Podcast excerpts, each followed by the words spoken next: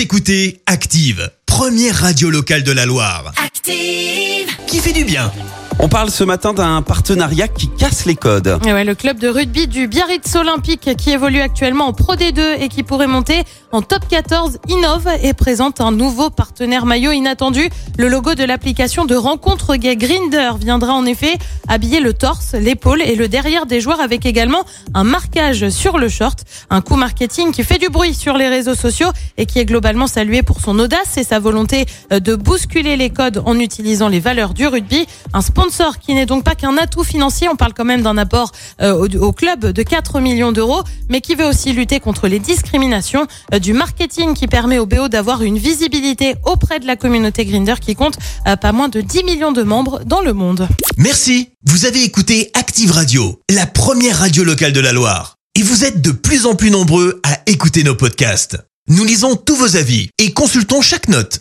Alors, allez-y. Active. Retrouvez-nous en direct sur activeradio.com et l'appli Active.